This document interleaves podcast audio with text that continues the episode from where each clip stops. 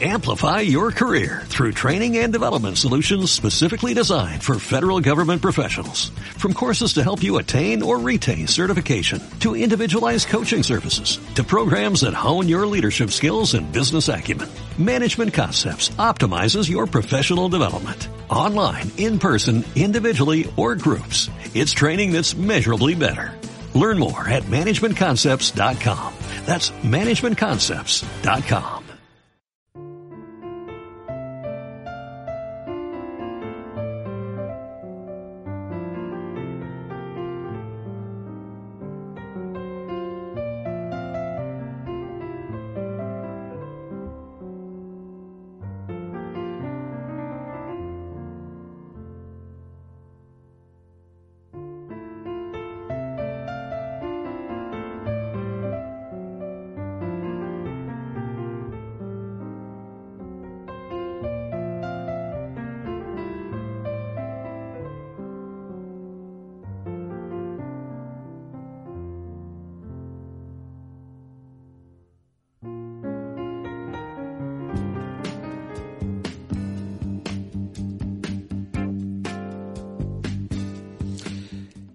¿Qué tal, queridos amigos, amigos de El Jardín Automáticos, amigos y amigas jardineros y jardineras de la sintonía de Radio Adventista aquí en la ciudad de Las Palmeras y muchas cosas más? Una ciudad feliz, una ciudad alegre y como alegre está este que os habla, Alfred Quiles, en este día de jardín. Y hoy tengo buena gente, buenos jardineros. Bueno, tengo jardinero y jardinera.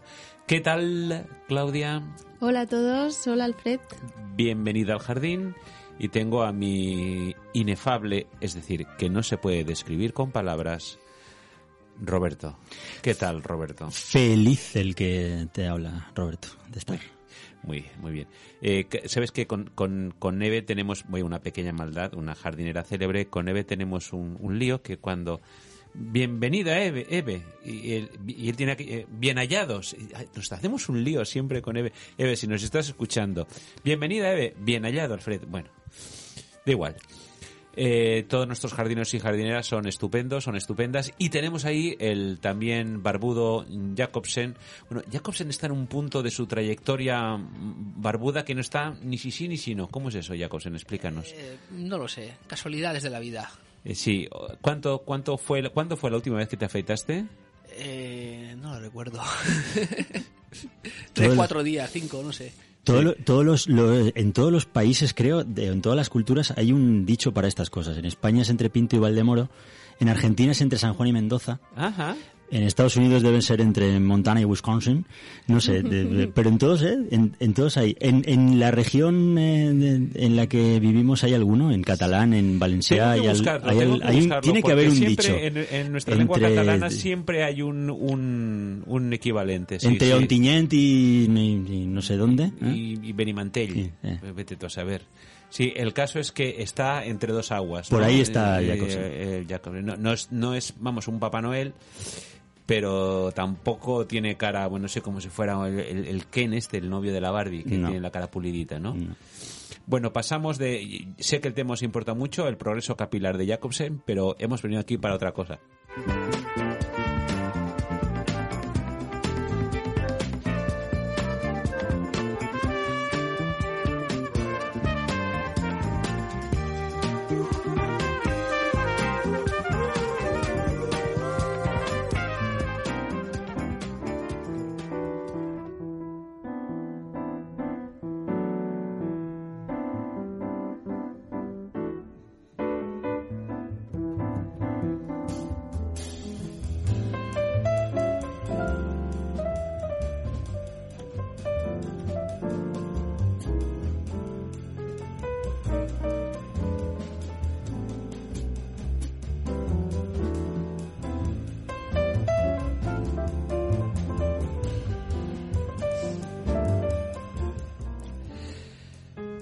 Bueno, seguimos adelante en nuestro jardín automático de hoy con, con Claudia, que es nuestra jardinera más joven. Y bueno, eso hay que decirlo porque, porque es importante. Ahora tendría que decir, eh, el jardín automático siempre abierto a nuevos talentos, apoyando la juventud, apostando por la sabia joven. Pues resulta que Claudia es, es la que más sabe de todo esto aquí. Bueno, Claudia, ¿qué nos traes hoy?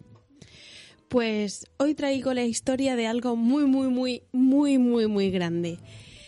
Voy a empezar eh, haciendo honor a la ciudad desde la que estamos grabando, a Elche. Es un precioso oasis de palmeras bien grande, el más grande eh, de, Europa y, y por eso somos reconocidos como eh, patrimonio de la humanidad. El palmeral septentrional más grande del mundo. Es decir, en el hemisferio norte eh, somos el palmeral más grande. Claro. Oh, no, no, perdón, no, no, perdón. El palmeral más grande que queda más al norte. No sé si me explico bien. Porque hay palmerales más grandes en Túnez, por ejemplo, pero están más abajo. Eso no vale. Eso no tiene mérito. No, no, claro, porque tener palmeras en Túnez. Ahora, en Helsinki, ¿hay palmeras? Para mí que no. Sería todo un mérito. A mí me hace mucha gracia cuando viene algún turista a la ciudad y te, y te dice, oye, perdona, ¿el palmeral a, dónde queda? ¿Hacia dónde se va? Entonces es un poco difícil de explicar porque la verdad que la ciudad eh, ha sido construida en medio de un montón de palmeras. Y la palmera más alta, de, es de la que voy a hablar ahora, fue llamada la golondrina. Tristemente se secó hace un par de años porque era muy antigua ya, pero es fácil de recordar porque medía nada más y nada menos que 30 metros. Y cuentan que se mantuvo erguida más de 200 años. O sea que estamos hablando casi casi de un dinosaurio del, del mundo vegetal, podríamos decir. Y vivió mientras a su alrededor todo cambiaba vertiginosamente. Me imagino que en 200 años Elche cambió una cosa bárbara, de ser cuatro casitas a ser una, una gran ciudad, una ciudad industrial. Pero no me voy a quedar aquí. Voy, voy a dejar simplemente en nuestras mentes la idea de esta palmera de 30 metros y ahora me voy a ir unos cuantos siglos más atrás, como más o menos en el 600 antes de Cristo, cuando reinó el gobernante que quizá ahora conocemos mejor de Babilonia. Este es Nabucodonosor II. Entre sus hazañas, si es que lo podemos llamar así, se cuenta que erigió una estatua de 27 metros de altura y que es tan solo más eh, tres metros más baja de la, de la palmera que hablábamos ahora. Solo que no era fina y agitable por el viento, sino que ocupaba tres metros de ancho. ¿Os lo podéis imaginar? La llanura de Dura quedó totalmente interrumpida por una construcción majestuosa que debía ser motivo de adoración, de admiración a este rey que la mandó construir. De hecho, Nabucodonosor fijó un día clave para que todo el mundo se reuniese alrededor de ella. Invitó a las provincias vecinas y también a sus, gobernan- a sus gobernantes. Y no sé si os suenan Sadrach, Mesach y Abednego, que son tres jóvenes, tres jóvenes israelitas que ahora servían al rey en Babilonia. Ellos habían demostrado valores en su trabajo que habían atraído completamente al rey y por eso los había elegido para formar parte de la corte. Y bueno, para aquella ocasión, creo que ya sabéis por dónde va la historia, ¿no?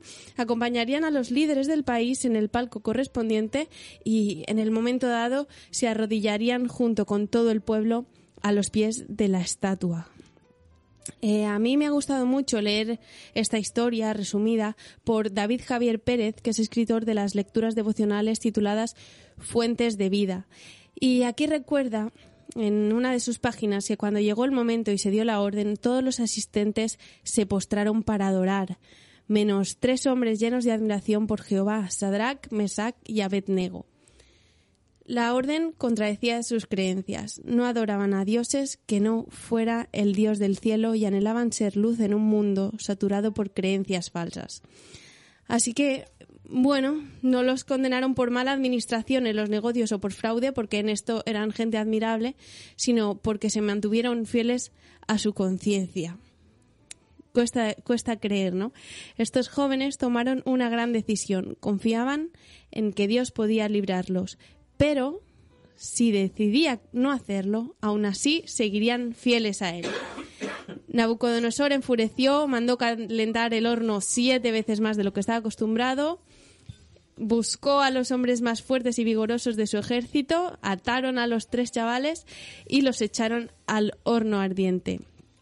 que como se había calentado demasiado, la llama del fuego mató a los hombres que los arrojaron. Pero, y aquí está el gran milagro de toda la historia, los tres jóvenes fueron librados poderosamente. Jesús mismo caminó con ellos en medio del fuego y luego salieron ilesos. Las llamas no tocaron ni su cuerpo ni su ropa. Es una historia que pone los pelos de punta y que bueno, muchos de, vosotros seguro que ya conocéis y si no, bueno, pues está bien recordarla.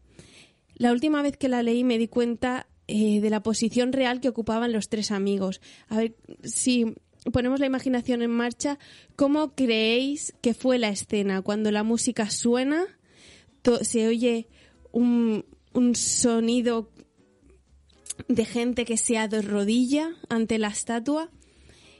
Y en esa escena, ¿cómo os imagináis a los tres chavales? Yo me los imaginaba en un mar de espaldas que están eh, ya con eh, gente que está con la cabeza puesta en el suelo y tres personitas que miran eh, hacia lo alto y se niegan a agacharse. Pero ahora lo he visto de otra manera. Porque eh, para Nabucodonosor sería muy, muy difícil darse cuenta entre toda la multitud, porque estamos hablando que vinieron provincias vecinas a adorar aquella imagen. Eh, Sadrach, Mesach y Abednego no, no formaban parte de esa gran multitud que estaba ante la estatua, estaban en un lugar privilegiado, porque eran gente de confianza de Nabucodonosor. Entonces, ellos estaban al lado de los líderes de, de, las otras zonas. Ellos representaban el poder de Nabucodonosor, ese gobierno. Entonces, ¿qué imagen estaría dando el gobernador ante los líderes invitados si ni los suyos le obedecían? Es por eso que para demostrar su poder calentó el horno más de la cuenta. Y bueno, es bonito que es bonito pensar que entre toda la multitud hubo más personas que se mantuvieron firmes y a lo mejor fueron desapercibidas para el rey, pero no pasaron desapercibidas para Dios. Así que a mí me, me ha invitado a pensar un poquito que debo ser fiel a Dios en lo pequeño y en lo grande, porque si creo en Él, se, se merece que, que, le, que le sea fiel, ¿no? Y aunque sintamos que somos los únicos que creemos en Él, vale la pena porque nunca estamos solos. Él es el que no, nos está mirando y nos da su aprobación. Y bueno, si la gente nos ve, seremos un gran ejemplo, ¿no? Como fueron Sadrach, Mesach y Abednego. Y bueno, hasta aquí la, la reflexión que he traído. Eh, Claudio, una cosa, yo nunca había caído, que es verdad que los tres muchachos, por cierto, pregunta de trivial bíblico. Uy. Sadrach, Mesach y Abednego. ¿Cuál era su nombre auténtico en hebreo? Porque este es el nombre que reciben como funcionarios de la corte babilónica, como seguramente algo así como gobernadores, altos funcionarios, no sé exactamente, ¿vale? ¿Cuál es su nombre? ¿Os acordáis? Ay, yo sí que me acuerdo. Tú también, Yo Roberto también. tiene Yo- cara de No, que se pero acuerda. claro, es que Yo con también. Roberto y Claudia no vale. Yo también. Eh, tenemos que abrir, tenemos que preparar una línea telefónica Jacobsen para y sortear eh, entre los acertantes. La pregunta del día. Venga, decidlo. Sadrach, Mesach y Abednego eran Ananías, Misael y Azarías. muy bien. Qué injusticia, e injusticia para estos chicos fieles al Señor que hayan pasado a la posteridad por su nombre paganizado, digamos, y no por su nombre auténtico, en hebreo o en arameo. Sí, es- eso muestra que, en fin, que, de que, el- que lo que hay alrededor nuestro tiene mucha influencia, ¿no? Y Ajá. puede llegar. De hecho, hay quien comentando estas cosas, esta maniobra, eh, ve, una segunda intención, ¿no? De parte de, de- de Nabucodonosor de- o de lo que era la, la- la dirigencia política del, del momento, ¿no? Eh, de intentar absorber, fagocitar a, a estas personas y, y absorberles hasta, ¿no? La, Hasta la- cambiarles la la personalidad, ¿no? sí. La cambiarles la Eh, eh, identidad. En la, en la- en la- eh, si, si- si vemos la, la- la historia de la antigüedad, el- el- una de las cosas que determina el poder es la capacidad de la facultad de bautizar, de nombrar cosas. Cuando alguien pone nombre a las cosas, de- de- en realidad lo que está es ejerciendo un, un acto de autoridad sobre esa cosa. Y si eso lo llevamos a Génesis 2 y vemos a Dios otorgándole esa autoridad al ser humano, nos damos cuenta hasta qué punto el plan de Dios era ¿eh? que fuéramos eh, autoridad sobre el, sobre el mundo. ¿no? Sobre- Y, y- y ya de paso que estamos un poco divagando, eh, Adán pone nombre a los animales, in the beginning, pero su a su mujer no le pone nombre. Serás llamada.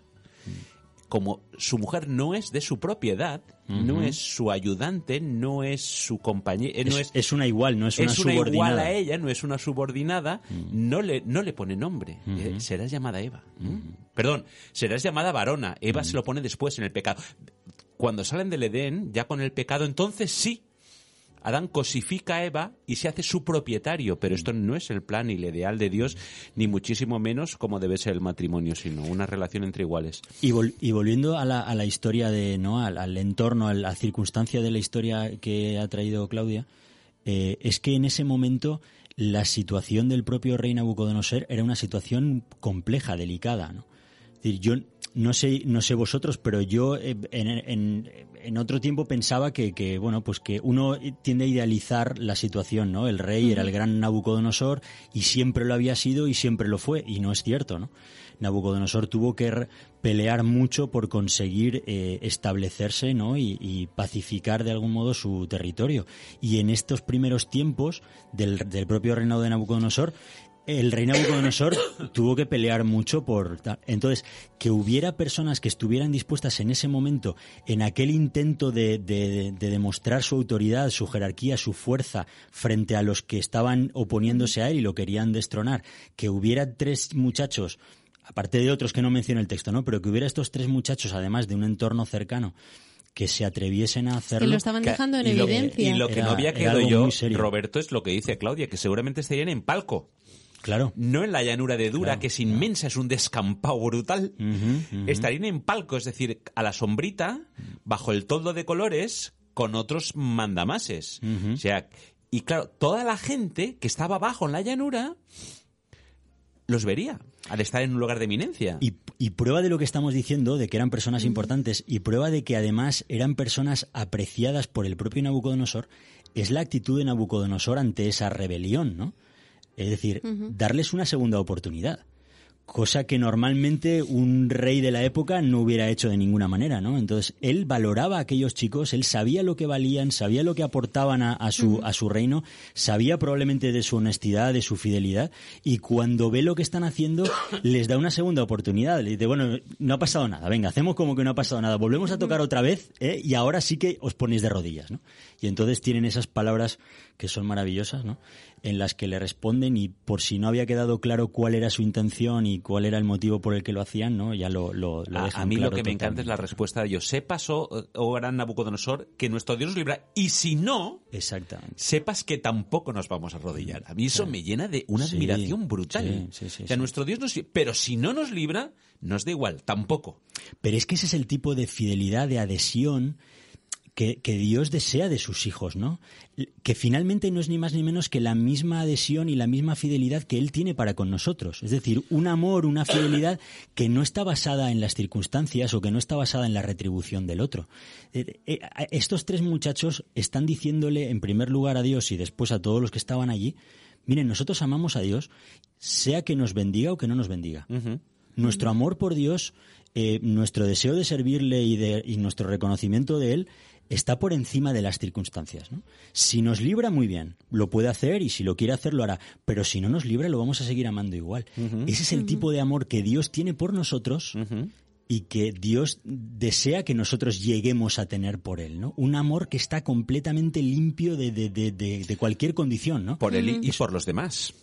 Y por nuestros semejantes. Bueno, Claudia, ¿qué canción nos has traído? He traído una canción, lo siento en inglés, lo siento, que se llama Glorioso o Glorious, que eh, cantada por un chico mormón, porque como veis yo traigo aquí canciones mientras alaben a Dios. Sí, bueno, eh, Nos Claudia da- nos, da igual la muy- denominación. Muy ecuménica, como es la propia- el relato de Daniel 3, también. El chico se llama David Archuleta. Lo digo tal y como se escribe porque tengo mis dudas en la pronunciación. Esta misma canción que vamos a escuchar también existe en español. Él probablemente sea hispano y la podéis encontrar en YouTube. Así que, bueno, para entenderla mejor, lo buscáis sin problema. Y ahora he traído esta versión en inglés porque me parece que suena mm, su voz, no sé, extrañamente cuando cantamos la- o cuando la gente que sabe es bilingüe, eh, canta distinto en inglés que en español. No lo sé por qué y aquí se da el caso que me gusta más en inglés y la quiero compartir con vosotros. Para que nos hagamos una idea, eh, habla de que, bueno, hay momentos en que te sientes sin rumbo, no, no sabes a qué lugar perteneces, pero aún así puedes encontrar un propósito en tu vida si encuentras esa melodía que pues que le da sentido a todas las cosas, ¿no? Y bueno, y esa, esa melodía, ese que da sentido a nuestra vida no es otro que nuestro creador y nuestro salvador, nuestro Dios.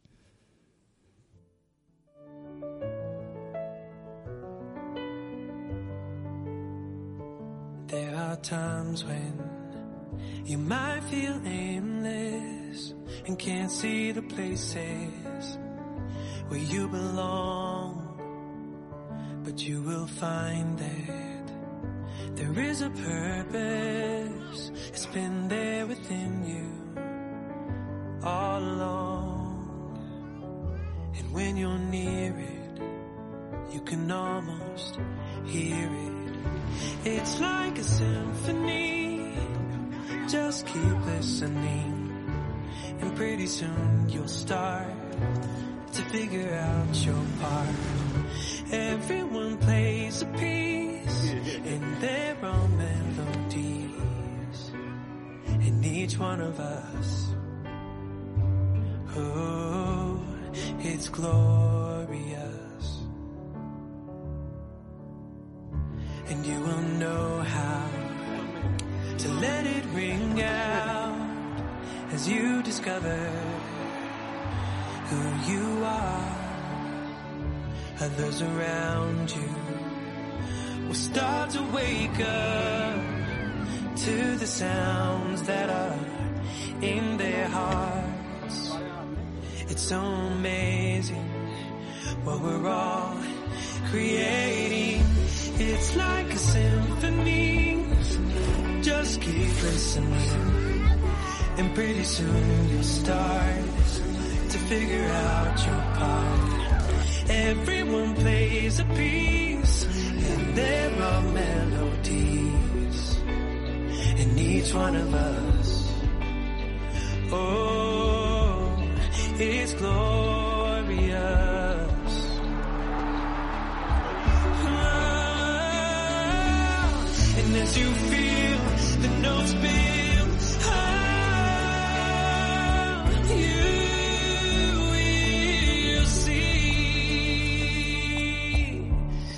Like a symphony. Just keep listening. And pretty soon you'll start to figure out your part. Everyone plays a piece and there are melodies in each one of us. Oh, it's glorious.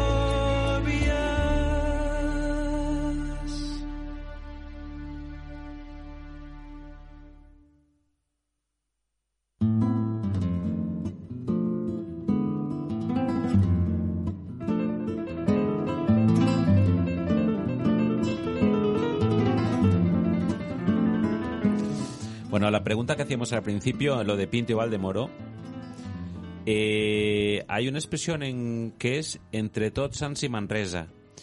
En el país valencià, en el país valenciano donde estamos nosotros, no he encontrado aún, ¿vale? Eh, pero todos los, eh, todos los refranes, o la mayoría de los que penséis en castellano, tienen su equivalente en, en nuestra lengua, ¿vale? Lo que pasa es que por la vis expansiva del, del- del lengua, de la lengua castellana, por, su- por el, el alude que supone siempre la, invasión castellana, pues los- los conocemos menos.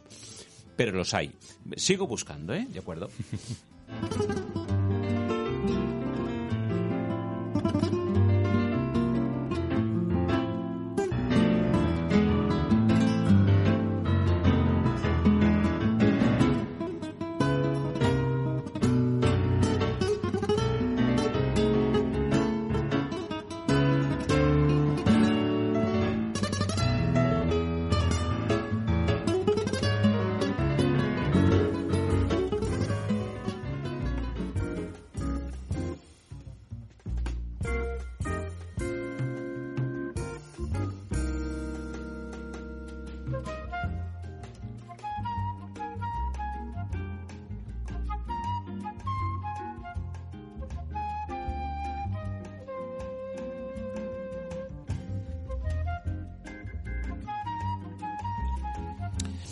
al, al socaire de lo que decía Claudia, no sé dónde leí o escuché que en la llanura de Dura, gigantesco, como diría mi amigo Esteban, tremendo descampado mi hermano, tremendo descampado, eh, parece que se han encontrado estructuras algo similar a un horno. ¿Mm? Sí. Sí.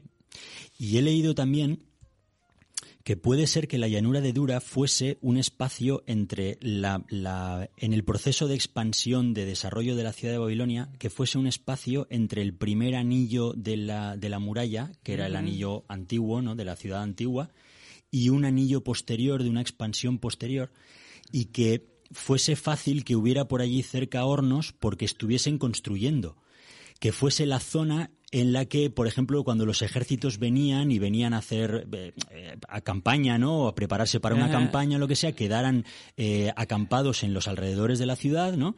Y que esa zona fuera una zona también en la que se estuviera, por la que se estuviese expandiendo la ciudad y entonces hubiera construcción y hubiera Sí. hornos para en construcción de, se utiliza mucho de la construcción con mampostería, con, ladrillos, es exactamente, cierto. con los hornos de ladrillo Sí. y, que, y que puede ser que también eh, porque cae en ese momento en ese momento de expansión de la, de la ciudad por Nabucodonosor ¿no? de hecho unos, unos pocos capítulos después creo que es en el 5 o en el 4 es cuando Nabucodonosor está paseando por la ciudad y la mira no con orgullo esta es la gran ciudad que yo he construido para mi gloria y tal no Además- porque él contribuyó en, en la ampliación de la Los ciudad babilonios dominaban mucho la técnica del esmaltado, de hacer ladrillos esmaltados. ¿eh? y muy brillantes.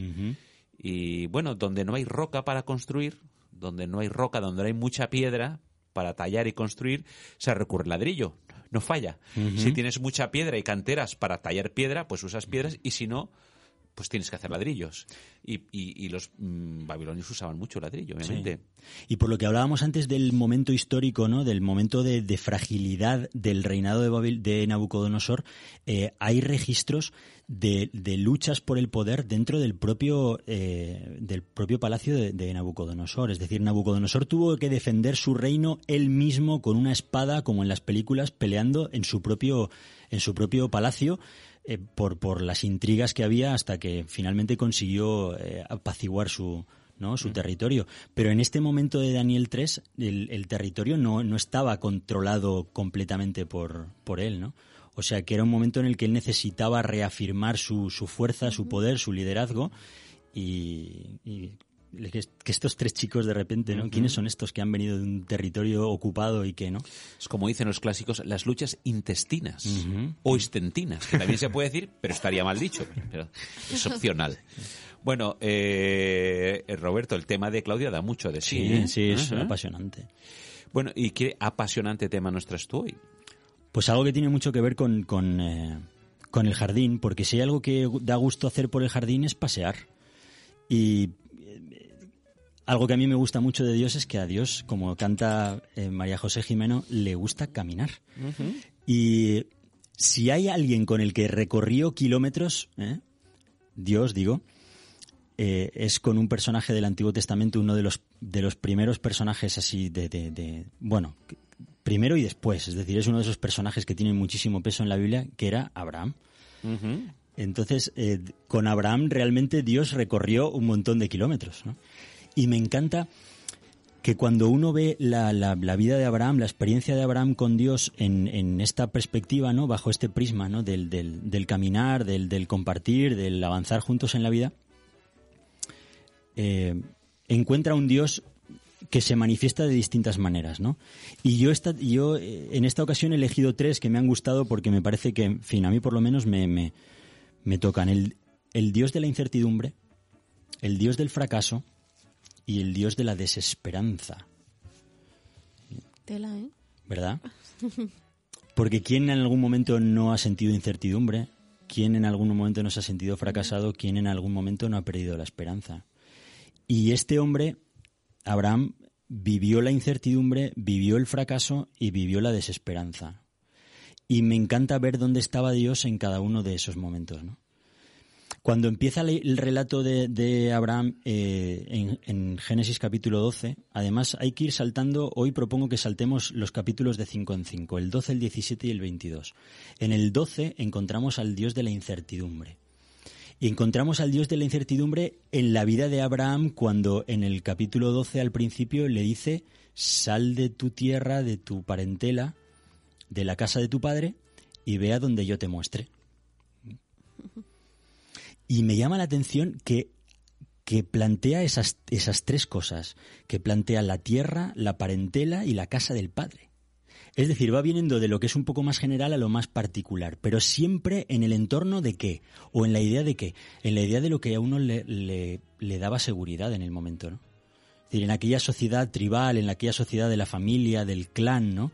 En la que después, unos capítulos después, encontramos ciudades luchando contra ciudades, eh, ni siquiera, ni siquiera reinos como los reinos modernos que hoy tenemos en mente, ¿no? sino ciudades pequeñas que luchaban contra otras para conquistarlas, para conquistar tierras, ¿no? Para que la estructura tribal aún sigue siendo motivo de conflicto hoy en el Oriente Medio. Exacto, exacto. Nos encontramos que además es curioso, ¿no? Con, con un Abraham que en un momento dice el, el texto bíblico que tenía un ejército de 300, dice la cantidad exacta, no sé si eran 316 o 318 hombres. Y 300 hombres en aquel momento era un señor ejército, ¿no? Porque en realidad eran los, los, los que trabajaban contigo, los que tenías ¿no? a, tu, a tu servicio o, o- o en tu nómina, ¿no? Y, y, y- y tus hijos, tus cuñados, tus, tus, ¿no? tus primos. Lo que se tus- llama los clientes, la, la estructura clientelar, es decir, los adosados allí que tenía. Exacto.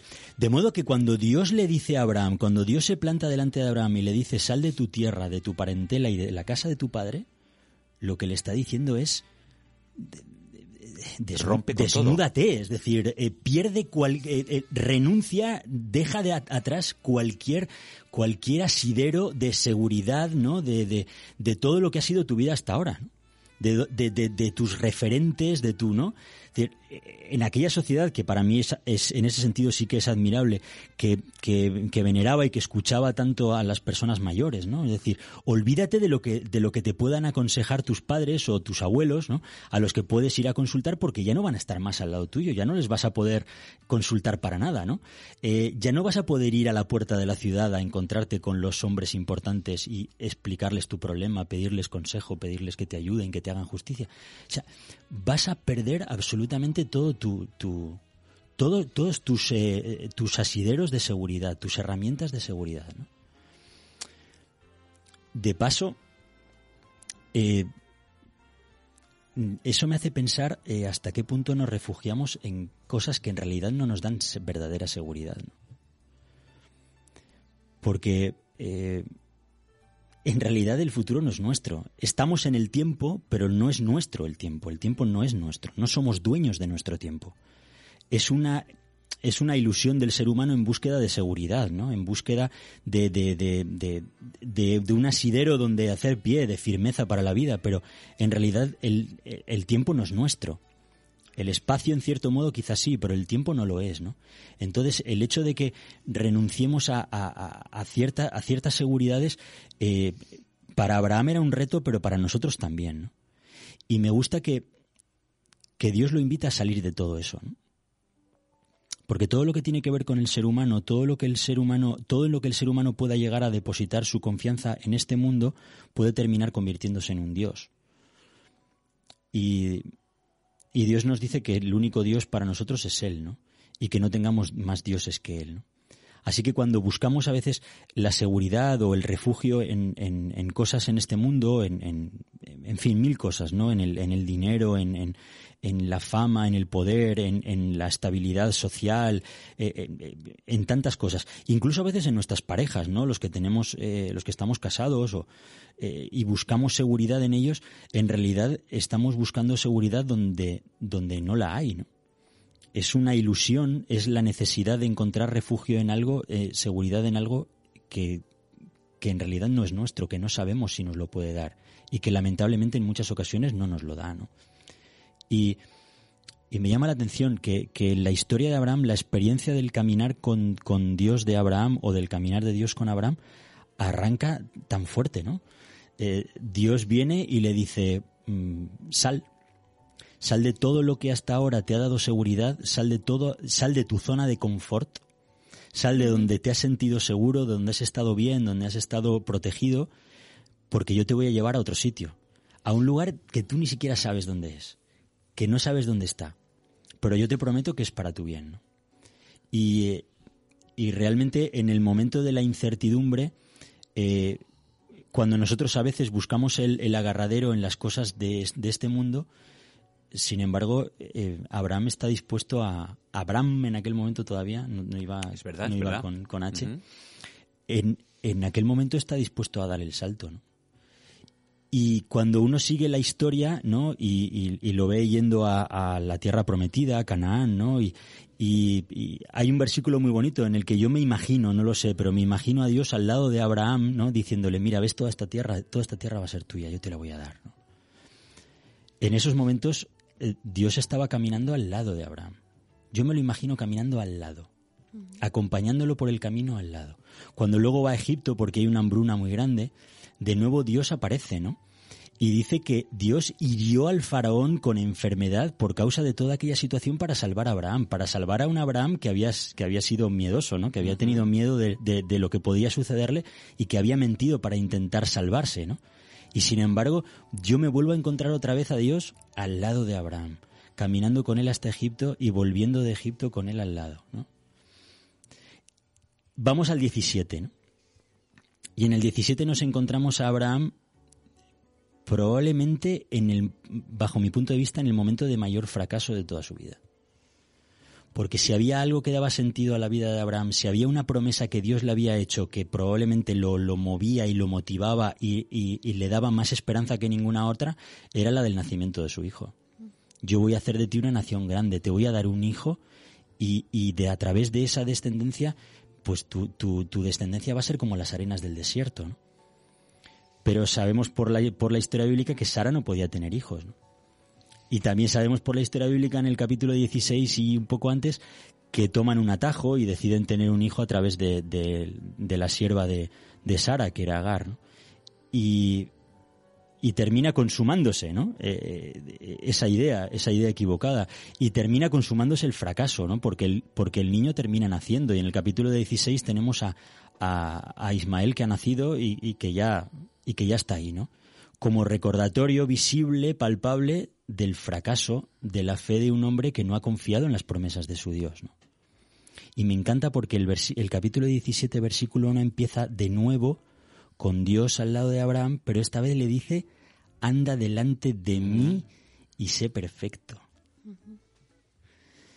Qué maravilla que cuando, cuando Abraham fracasa, después de haber tenido momentos de éxito, ¿no? Después de haber sido, eh, de- después de haber sido capaz de ir más allá de su incertidumbre, ¿no? Más allá de su temor, más allá de sus inseguridades y salir de, de- todo lo que le daba seguridad, de su entorno donde él se sentía cómodo, ¿no? De salir de su zona de confort. Después de haber hecho eso tan grande y después de haber visto a Dios caminando al lado de él y caminando con él, aún así tiene sus momentos de fracaso, ¿no? Y me encanta ver al Dios del fracaso. Y el Dios del fracaso es el que está delante tuyo diciéndote. Además, es, es hasta. Es hasta cariñoso, porque es como la mamá que te dice, ¿cómo, cómo es eso, Alfredo? Que tú lo dices muy bien. Anda, anda, tira para adelante que te vea, ¿no? Como, como- ¿No? No, yo siempre digo que como las madres hablan en, en quiasmo, anda que contenta me tienes, me tienes contenta. Las madres hablan en quiasmo. y sí. Pues yo, pues yo estoy viendo a Dios en esa escena y estoy viendo un poco eso, ¿no? A esa madre, ¿no? Que, que, que, que, que, está un poco eh, decepcionada o enojada con el niño y le dice, anda, anda, tira, tira para adelante, Tira, tira, tira. adelante que yo te vea, ¿no? tira y tira por donde yo te vea, ¿no? Y tenemos aquí a Dios delante de Abraham, a un Dios que todavía no se ha olvidado de la promesa que ha hecho, a un Dios que todavía no se ha olvidado de, de- del amor que tiene por ese hombre, diciéndole, uff, la, la has liado parda, compañero, pero parda. Y no has confiado en mí, yo te dije que lo iba a hacer, y no has, y no has creído en mí, y has tomado tu propio camino, y ahora vas a, a- sufrir las consecuencias de eso, ¿no? Pero yo, yo todavía te he hecho una promesa y no me he olvidado de ella. Anda delante de mí y sé perfecto. Y esa imagen de Dios andando detrás nuestro es una imagen maravillosa. Porque, eh, por ejemplo, en el Salmo 23, cuando está hablando de Jehová es mi pastor, ¿no? El, el pastor, eh, hay momentos en los que va delante de las ovejas, pero hay momentos en los que va detrás, ¿no? Hay momentos en los que va cerrando el grupo, ¿no? Eh, de- tratando de, que no se pierda la que va rezagada, es decir, el que va adelante. Es que, Roberto, hay momentos en que se guían y hay momentos en que se arrean. Exacto. Y este es un momento de esos, ¿no? En el que Dios a Abraham, un Abraham fracasado, un Abraham que se ha equivocado, un Abraham que ha cometido un error grave y que va a tener que sufrir las consecuencias de, de ese error que ha cometido, tenemos a un Dios detrás que lo está reando, que lo está animando. Venga, vamos, vamos, anda delante de mí y sé perfecto. Yo todavía confío ¿no? En que tú vas a ser aquel con el que yo voy a poder cumplir mi promesa, ¿no? Que todavía hay una oportunidad para ti, ¿no? Y yo todavía sigo confiando en ti. Y, bueno, podemos, podríamos entrar en el tema de la perfección, ¿no? De lo que quiere significar eso de la perfección y es un, tema complejo, ¿no? Pero en todo caso, aquí de lo que sí que seguro está hablando la, la- esa perfección, a lo que seguro que se está refiriendo es a la perfección de la, de la intención de, de Abraham de, de- de ser fiel a Dios y de amarlo. ¿eh? Dios que conoce el corazón de Abraham, sabiendo que se ha equivocado, también sabe que el amor de Abraham por Dios es un amor sincero, es un amor auténtico, con sus altibajos, con sus equivocaciones, con sus faltas de confianza, ¿no? con sus incertidumbres, pero es un amor sincero. Y yo creo que Dios le está diciendo, dale compañero, ve delante de mí, sigue avanzando, porque yo sé que tú me amas y yo estoy dispuesto a perdonarte, estoy dispuesto a levantarte y estoy dispuesto a cumplir mi promesa en ti. ¿sí? Eh, No, no, no, no te caigas, levántate, ¿no? Eh, Como, como ese eh, versículo tan bonito que hay en el Salmo 3, versículo 3 que dice, yo soy escudo alrededor de ti, tu gloria y el que te levanta, ¿sí? El que te toma de la mano y te levanta, ¿no? Pues en el momento del fracaso, Dios le está tomando de la mano a Abraham y en este momento no está al lado de él, en este momento está detrás, empujándolo, sosteniéndolo, ¿no? Arreándolo, ¿no? Es decir, animándolo, ¿no? Insuflándole otra vez ilusión por, por seguir adelante. Confía, sigue confiando en mí, yo voy a cumplir mi promesa contigo, ¿no? Eh, Yo creo que, en fin, quizá ya alguno eh, tiene en su mente momentos de fracaso, ¿no? Eh, eh, Roberto, antes de seguir adelante, ¿me vas a permitir que pongamos un poquito de Albéniz? Ya que esta noche estamos barriendo para casa, estamos hablando de cómo se dicen las cosas en catalán. Bueno, pues vamos con un compositor eh, catalán de Camprodón, Isaac Albéniz, y un poquito de la suite Iberia.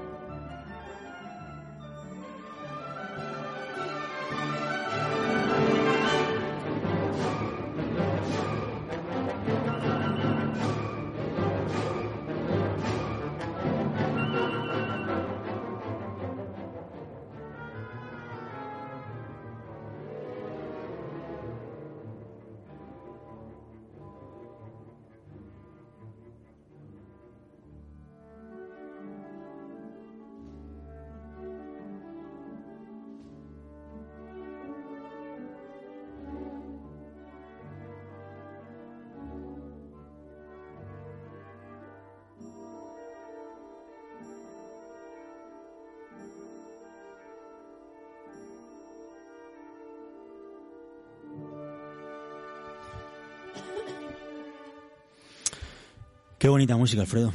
Eh, evocadora. Sí. Como lo- el relato de esta de este Mm. programa tan estupendo. Y eh, bueno, eh, que esta, la sensibilidad artística cada uno tiene la que tiene, pero para mí muy al, al, al, al ambiente del jardín, muy, muy apropiada para pasear por el jardín. la suitibería, claro. claro. Mm, mm. Bueno, tenemos a Abraham, recopilando, tenemos a tenemos al, al Dios de la incertidumbre en la vida de Abraham, ¿no? De cómo Dios acompaña a Abraham en esos momentos en los que no sabe muy bien a dónde va. Y nos queda uno.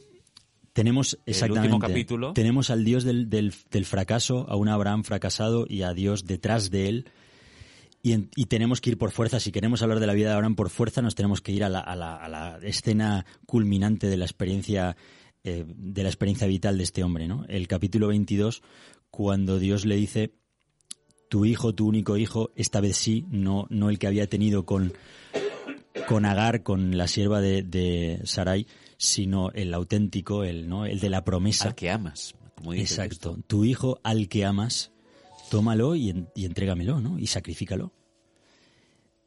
Eso de al que amas, por lo que estábamos diciendo antes, de la facilidad que tenemos los seres humanos de convertir todo lo que hay a nuestro alrededor en Dios, ¿no? En dioses. Eh, eso de lo que amas, eh, eso de, de- de definir a, Isaac como el que amas tiene un- una importancia, tiene un valor.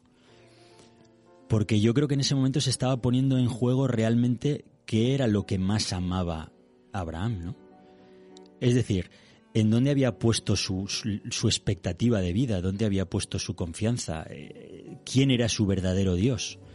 Si ese Dios que le había pedido que saliese de su casa, si ese Dios que lo había sostenido en los momentos de fracaso, de, de, de- de desazón, de dificultad en la vida, o su hijo, que era el heredero de la promesa, ¿no? El, el cumplimiento de todas sus expectativas, no solo las suyas, las de Sarai también, ¿no? Y el que le iba a dar, ¿no? Esa, esa fama y ese reconocimiento futuro, ¿no? A través de, de- de ese linaje, de esa estirpe, de esa, de esa nación que se iba a formar, ¿no? Eh, y aquí yo creo que Dios lo está poniendo en, una situación realmente, eh, realmente difícil, ¿no? Es decir, está testando, dice el versículo, que probó Dios a Abraham. Pero cuando estamos hablando de probar o cuando vemos aquí la prueba de Dios, no es tanto lo que podríamos pensar eh, como prueba, ¿no? Sino realmente esto que estamos diciendo. Es decir, lo que Dios estaba era probando cuáles eran los afectos, las afiliaciones de, de Abraham, ¿no? Si su hijo, ese hijo tan esperado, tan deseado, ese hijo que tanto amaba, o el Dios que le había proporcionado ese hijo, ¿no? Que le había bendecido con ese hijo. Bueno, la, la, la, historia es eh, tiene mucha tensión dramática, ¿no? Cuando salen y, y bueno y van con dos de sus eh, de sus siervos y caminan durante dos o tres días y no y van a la tierra de Moria, lo que entendemos que pueda ser eh, hoy en día Jerusalén, ¿no? O posteriormente Jerusalén, el asentamiento de la ciudad de Jerusalén, que en aquel momento todavía no no, no existía. ¿Qué debió pensar este hombre, no? O sea, ¿qué le debió pasar por la cabeza? Y cuando, y cuando Isaac le preguntaba, papá, ¿y dónde está el... el, car- el-" Lo tenemos Eh, todo, ese tenemos el fuego, tenemos la leña eh, para prender el fuego, pero falta algo, papi. Sí, sí, uf, menudo marrón. Perdón que sea... Menudo marronazo para Abraham. Sí, ¿Qué, qué le contesta a su sí, hijo? No, Dios proveerá. No, no te preocupes. Estaba siendo probada, de paso, ya que lo mencionas Alfredo, es verdad, estaba siendo probada no solo la, la fe de Abraham, también la fe de Isaac. Isaac ya era un muchacho, Isaac ya tenía capacidad para razonar, Isaac ya había aprendido de su padre y de su madre las lecciones de ese Dios, ¿no? De ese Dios que era diferente de los otros dioses. Alrededor de ellos había otros dioses que sí que pedían a sus hijos que les sacrificasen, eh, ¿no? A, a, a a sus, a sus hijos, a sus recién nacidos, etcétera, y pedían otro tipo de, de, ¿no? Eh, yo me imagino a, a Isaac, no sé si diciéndole, pero sí pensándolo, ¿no? Este no es el Dios que tú, del que tú me habías hablado, papá, ¿no? ¿Dónde está tu Dios, no? Eh, tu, tu Dios no es este. Tu Dios no nos pediría que hagamos tal cosa. Y digo nos porque no se lo estaba pidiendo solamente a Abraham, también se lo estaba pidiendo a Isaac. Isaac era un muchacho y Abraham era un anciano Isaac podría haber perfectamente evitado esa situación. Tenía fuerza, tenía un buen par de piernas, podría haber salido corriendo y podría, y podía haberse negado a, a hacerlo. Y sin embargo no lo hizo. Es que ponemos siempre eh, el protagonismo en Abraham, pero el, el chiquillo juega un papel muy importante, ¿eh? Porque él no escapa en ningún momento. Exactamente, exactamente. Eh, ¿Qué hacemos cuando no entendemos lo que Dios nos pide? ¿Qué hacemos cuando no entendemos a Dios? Dios de paso nos avisa, mis caminos no son tus caminos, ¿no? Es decir, Dios ya nos está advirtiendo de que puede ser que haya momentos en los que nos pida que hagamos cosas o permita que estemos en situaciones que igual no entendemos, ¿no? Pero precisamente en esos momentos es cuando más necesitamos de- depositar nuestra confianza en Dios, ¿no?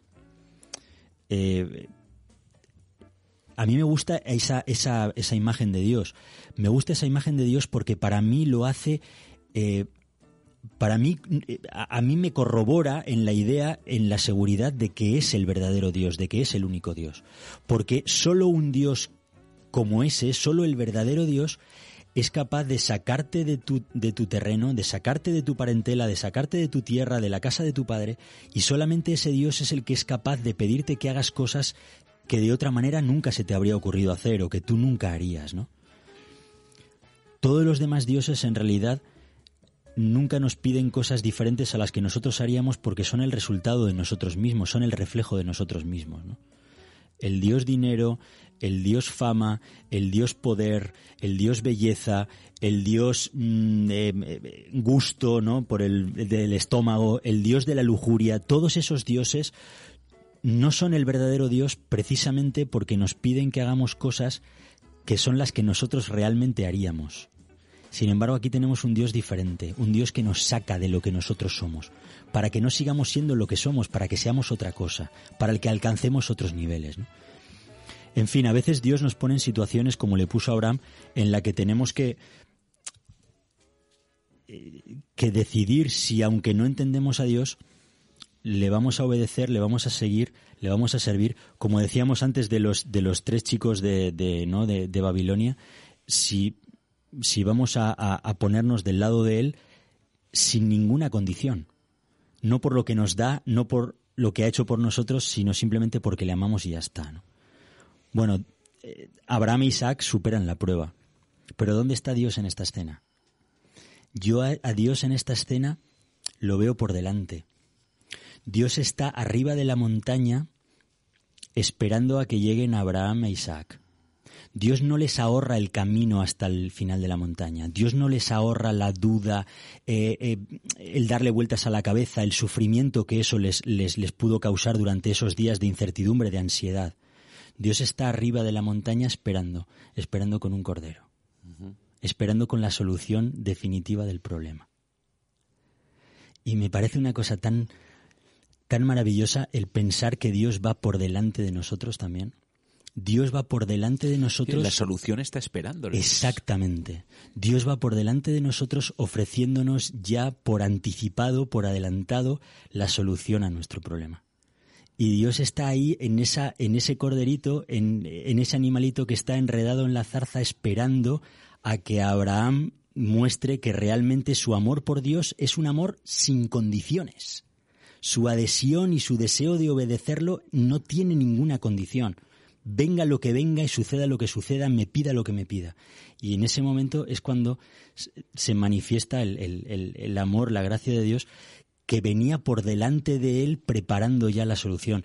Es, ese animalito, o sea, es, es, esa experiencia de Abraham es la experiencia más grande de un ser humano que yo que encuentro en la Biblia del plan de la salvación, de cómo Dios tiene respuesta para el problema que nosotros ni podemos comprender ni por supuesto podemos solucionar.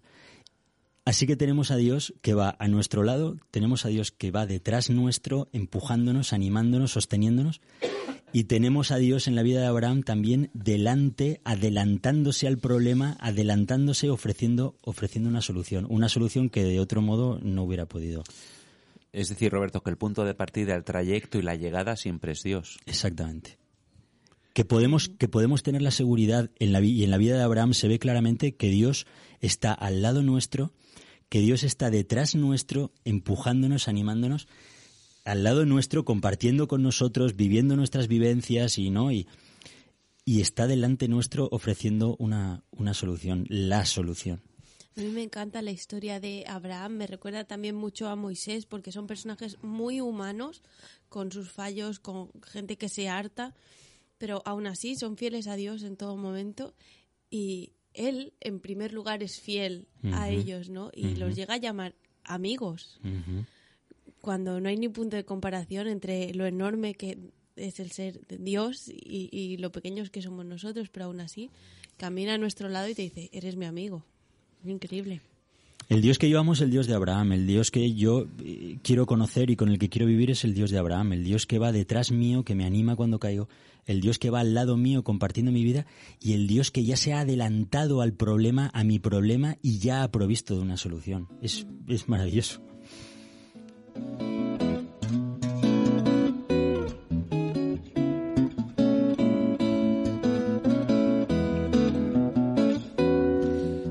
Tenéis que entender si os digo que hacer este programa con gente de la categoría de Roberto y Claudia es un auténtico placer. Mi querido pedagogo Roberto, que saca tanta, tanto provecho de las historias, de las cosas, Roberto siempre va un poquito más allá. Eh, Saca cosas de, de- de la letra, del tenor literal, que decimos los abogados, para conducirnos siempre a Cristo y a la verdad es estupendo. Y Claudia con su mirada joven, ¿m? claro, hablando de jovencitos también, muy bien, Claudia, con su nota musical y ahí delante el hombre de, de la barba de no se sabe cuántos días. Queridos amigos, que ha sido un placer y vamos como siempre a nuestra ronda de despedidas. Jacobsen, Un placer estar aquí hoy con vosotros. muy bien, majo. Claudia, Encantada de compartir estos bellos lares con toda esta gente guapa. lo- los lares te refieres a, A- a, al jardín. a no a las divinidades romanas menores, sino al jardín, vale. Los lares, los penates y los manes, no, al jardín. Roberto, Empecé feliz y termino feliz. Muy bien, siguiendo tu historia. Amigos queridos, jardineros, jardineras, como decía Jacobsen, un placer. Nos vemos, si Dios quiere, en el próximo programa de El Jardín Automático.